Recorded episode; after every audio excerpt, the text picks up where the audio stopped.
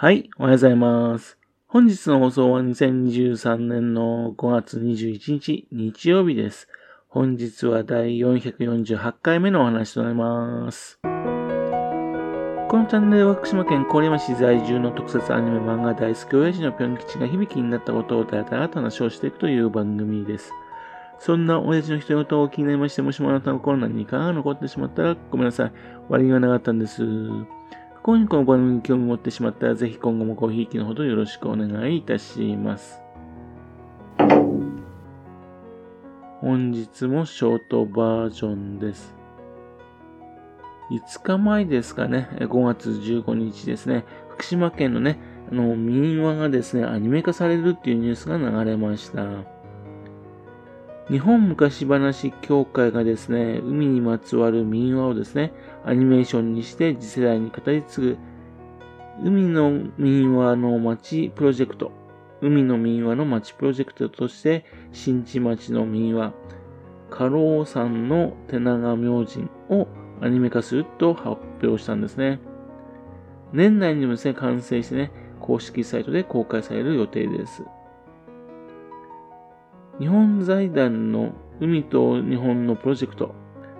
その一環ですね。海の関わりを伝説を通じて子供たちに伝えようとですね、2018年に、ね、続けている活動なんです。県内での民話のアニメ化はね、3例目なんですね。今回アニメ化されるのはね、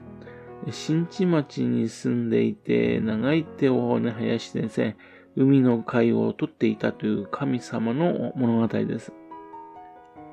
家老さんのね、名前の由来などもね、語られる予定だそうです。アニメはですね、5分間程度の長さとなる予定で、アニメ監督はね、沼田慎之介さんが担当する予定です。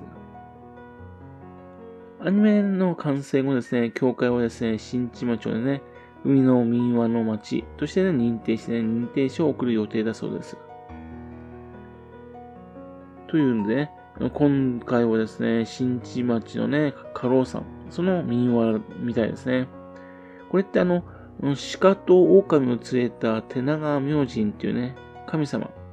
それをですね、山からですね、手をドーンと伸ばしましてね、海のね、貝とか拾って、そして食べたっていう民話。それをね、アニメ化するんでしょうね。家老さんのあたりにですね、古代の人が作った貝塚、そういうのがあるんですね。それを説明するためにね、作られた民話なんでしょうね。福島県を題材としたこのアニメですけどね、1作目、2作目はですね、キャラクターをね、小川智則さんがね、担当されたんですね。小川智則さんっていうと、伝説巨人イデオンだとかね、激闘メカ、ザブングル、ね、それと聖戦士ダンバインのキャラデザインをされた方なんですよ。また宇宙戦艦ヤマトとかね、銀河鉄道39などをね、えー、にも関わった方です。福島県ではですね、毎年鏡石のね、田んぼアート、そのデザイン、それを書かれている方ですよね。前に手がけたですね、2作目についてはですね、シャープ339で私も話しております。そんなわけですね、今回の3作目もですね、小川智則さんにですね、期待したいところなんですよね。手長明神っていうのが出てきますよね。やっぱりこれ手長足長っていうね、えー、怪物いますけども、そういうような姿になっちゃうんでね。そうすると、リアルな小川さんの絵とはちょっとね、合わないかなって感じするんですね。もしかしたら別な人になるかもしれませんね。そんなですね、海の民話の街プロジェクトが作った1作目、2作目をですね、見直したんですね。1作目はですね、岩木のサメ伝説ですね。岩木サメ川のサメ伝説。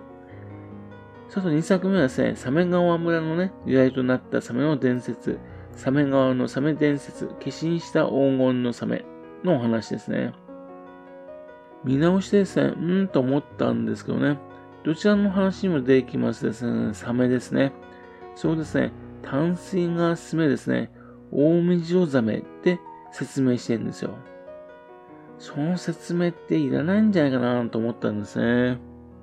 多分ですね、子供にね、サメが可愛いるのおかしいってね、言われないようにですね、先手を打って、これは大目白ザメっていうサメなんだよと。これは、うんと、淡水も住むかま、あの、サメなんだよというふうに説明したんでしょうけどね。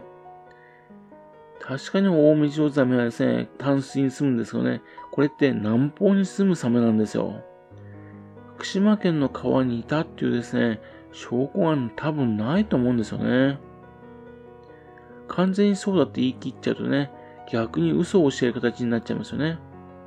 だから淡水にも住めるサメもいるんだよ程度でね、よかったんじゃないかなと思うんですよね。特にですね、サメ川村のね、伝説の方ではですね、鱗が3枚残っていたというふうにですね、言ってんですね。サメの鱗ってあの、サメ肌っていうのはですね、本当に小さいものなんですね。大きい鱗が3枚残っていたのはおかしいですよね。だから逆に断定しない方が良かったんじゃないかなと思うんですかね。このどちらもですね、あの、アニメと言いながらですね、紙芝居風なんですね。でもそれがですね、逆に民話を伝えるにはですね、えっ、ー、と、いいなと思うんですよね。余計な情報がね、少ない分ですね、想像力増しますからね。これからもですね、どんどんですね、アニメーションね、作っていっていただきたいなと思うんですよね。ちなみにどうしてですね、この団体の人たちはね、無料でアニメ化してくれるのかというとですね、日本財団のですね、海と日本のプロジェクトの一環だからですね。日本財団というとですね、ボートレースのその元ですよね。そのボートレースの交付金、それを財源としているんでね、元はボートレースのね、えー、で集まったお金なんですよ。ですんで、えっと、毎年海に関連したことにね、えっ、と、お金を使ってるわけですね。そうすると、あの、競馬とかね、競輪だとかね、同じような活動してる団体ありますよね。そういう団体もですね、あの、アニメーションね、作ってくれるといいのになと。そうすれば、アニメーターの人たちもね、仕事が増えて良いんじゃないかと思うんですけどね。福島県で民話というとですね、ラジオ福島でね、42年間続けていたおばあちゃんの昔話。これが終わってもう1年ぐらいになりますね。寂しいですね。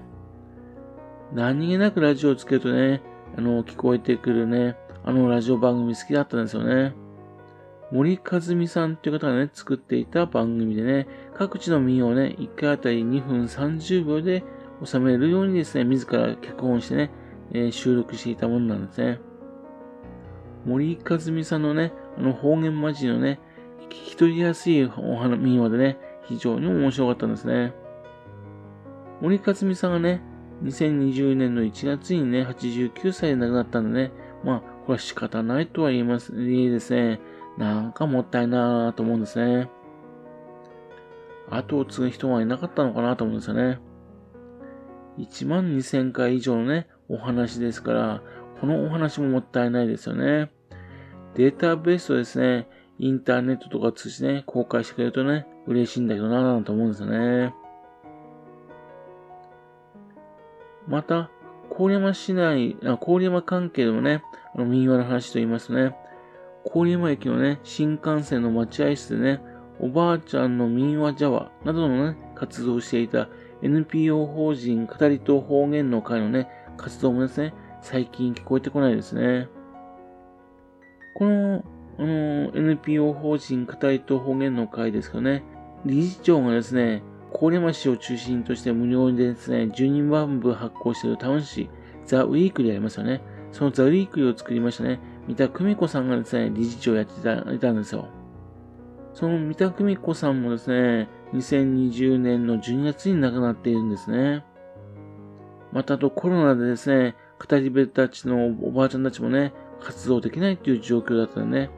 で、止まってるうちにですね、その団体のね、ホームページもね、なくなっちゃったんですね。コロナ収まりつつあるとはいえですね、まだしばらくですね、あの語り部の方たちですね、そういう人たちはね、活動は難しいと思うんですよね。こんな感じですね。福島県内のね、民謡を語り継ぐって活動をされていた文化ですね。コロナでですね、大学、打撃を受けてるっていう感じじゃないですかね。多分、県内のね、あの民話のね、活動されてる方たち、それでも同じような状況じゃないかと思うんですよね。県とか市とかね、そういったものを文化としてですね、あの救うっていうね、活動としてんのかな、ちょっとね、気になるんですよね。このままでいくと、福島県の民話の文化、語り継ぐっていう文化、それはなくなっちゃってんじゃないかと心配しております。はい。それではまた次回よろしくお願いしの高梨をお付けくださいね。本日もお聴きくださいまして誠にありがとうございました。